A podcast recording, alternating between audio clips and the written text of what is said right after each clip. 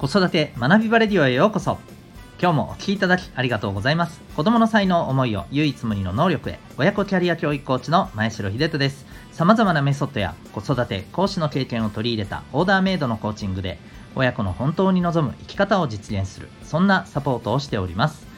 またパパのためのオンラインサロンともいくパパの学び場も運営しております。このチャンネルでは家庭とお仕事どちらも充実させたい。そんなママパパを応援する情報メッセージを毎日配信しております。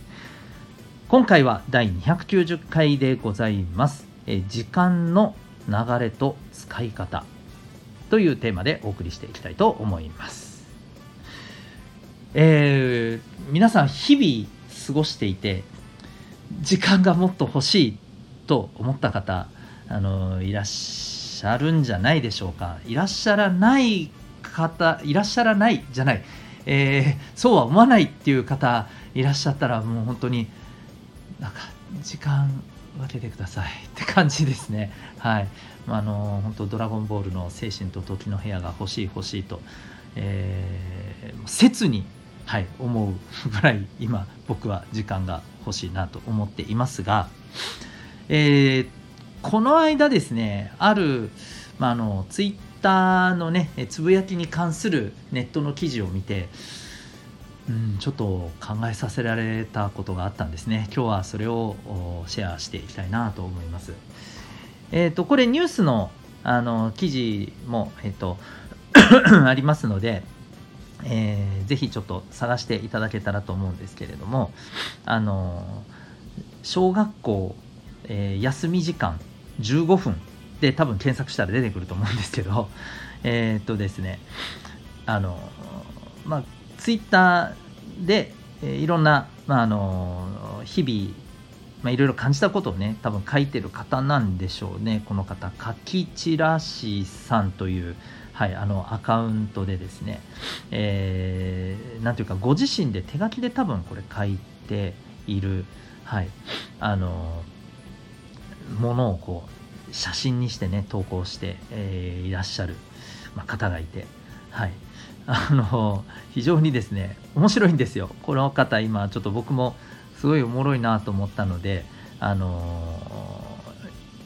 フォローしてて、まあ、ちょっと日々見るようにしているんですけれどでこの方が先日ですねえっ、ー、とこうかなりのバズった、まあ、ツイえー、ツイートをね、えー、出されていて、えっ、ー、とね、ツイートの内容をちょっと読みますね。すっごい達筆なんですけどね。えっ、と、なぜ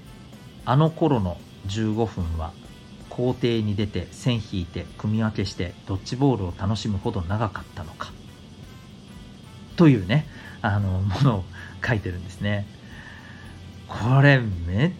ちゃ、ああ、ほんとほんとほんとほんとってもうほんと10回ぐらい僕言いましたよ。はい。いや、そうですよね。僕もそうだったなって思ったんです。小学校、中学校の頃、この休み時間ありますよね。そこで外に出て、でね、僕らはドッジボールっていうより、あの、プーカー野球をしてたんですよ。プーカー野球って分かりますかねあの、いわゆるゴムボールがあるじゃないですか。あれを使った野球ですね。で、バットは大体、まあ、あの、折れたほうきの、棒とかですね。まあ、あの、プラスチックのバットをこうこっそり持ってきてる人もいたりねしましたけれども、まあ、何かとにかくバット代わりになる棒状のものをね、まあ、適当に準備してそれでやるんですよ適当にベースも、まあ、この辺なはいこの辺なって言ってでチームを分けてやるんですでねこれをね本当にね効率的にこまめにやってたんですよ。で多分ね、えー、休み時間って1日に何回かあるじゃないですか。あれをこう使って少しずつ少しずつ回を進めていって大体1週間ぐらいでいや1週間もうちょいかかってたかな。ぐらいでえっ、ー、とまあ割と1試合が終わるぐらいな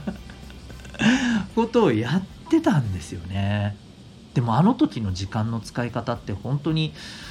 いやなんというかみんなすごい良かったなと思うし、えー、すごく充実してた気がするんですよね。うん、でまあこの、えー、方のこのツイートって多分ねその時間ってあの頃の時間ってなんでこんなにねこう濃かったんだろうとそれからすると今はみたいなことをやっぱり思わされるようなね内容ですよね。で今私たち時間がない時間がないって結構言ったりしてますけれどもうーんなんかそれこそこの方の言う15分15分無駄に使ってること結構多いっすよね。なんかスマホをチャーって見てて、まあ、もちろん必要があってねスマホで何か調べてるとかならまだ分かりますけれどもなんとはなしにねはい Twitter 見るとか TikTok 見るとかねインスタ見るとかなんかやってるな自分もってやっぱ思うんですよね、うん、であとはまあそうじゃなくともですよ、うん、やっぱりこうなんであの頃って時間がやっぱり濃いかったかっていうとなんかシンプルに考えてるからっていうのもある気がするんですよね。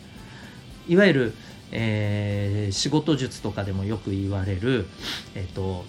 なんだシングルタスクとかマルチタスクの話があるじゃないですか。いわゆるあの一つのことに集中していくみたいなこのシングルタスクという複数のものを同時並行で進めていくマルチタスクっていうのがあってまあこれ人によってマルチタスク得意な人もいると思うんですけど僕なんかもうマルチタスク基本的にねあのあまり下手っぴなんですよ。あまり活用できない人間なんですね。あの一見できる感じなんですけど中身が伴ってないことがすごく多くなるんですよ。それをやっちゃうと。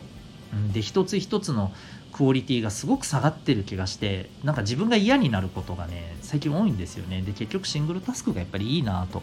思って、えー、もう一個一個一個一個きっちり終わらせるみたいなことを本当に最近から意識しています。はい。なので、えー、あの頃のこの子供の頃の時間の使い方ってやっぱりシンプルに考えてたな。だからこそあれだけ、えー、うまく使えてたしなんか時間もすごく濃く感じられたのかなって思ったりしています。私たちやっぱり普段追われていると思いますしもしかすると今の子供たちもそうだなって思うんですよね。だからこそなんか一つに集中してえー、あんまりこうあれこれあれこれ、えー、あれもあるこれもあるって言って日々あの忙しくなっちゃうんですけれどなっちゃうんですけれど、えー、一つ一つこう集中して味わって考えるっていうことをあのやっていく。それをやっちゃうと、うん、いやいやあれもこれもあるのにそんなことをやったら、えー、回らなくなってしまうっていうふうにちょっと恐れも出てくると思うんですけどうんそれでもねなんか僕は今本当に一つ一つをあのきっちりね主目的を大事にしてやるっていうことを意識してみていやなんかその方がいいなって僕思っています。あのその方がね全体の物事もねしっかり運んでる気がするんですよね。はい。ですので時間忙しいなと、えー、もっと欲しいなえー、いろんなことがあって大変だと思ってらっしゃる方はですね、是非ちょっとこの記事も読んでみてですね、えー、何か思うことがあればですね、はい、えー、そこにつなげていただけたらなと思っております。というわけで本日は、えー、時間の流れ、使い方、そんなテーマでお送りいたしました。最後にお知らせでございます。えお子さんの生まれ持った特性、えー、才能。特にコミュニケーションや思考のですね特性を知るための、えー、指紋の個別分析、えー、随時受け付けております。オンラインで、え遠隔地からでもですね、え受けることが可能ですので興味がある方はですねぜひあのウェブサイトのリンクご覧になってみてください、えー、指紋の分析とともにですね特にあの子育て中の方にはお子さんとのえコミュニケーションとかですね、えこういったところも含めて、はい、あのアドバイス等もですね、させていただけたらと思っております。それでは今日も最後までお聴きいただきありがとうございました。また次回の放送でお会いいたしましょう。学び大きい一日を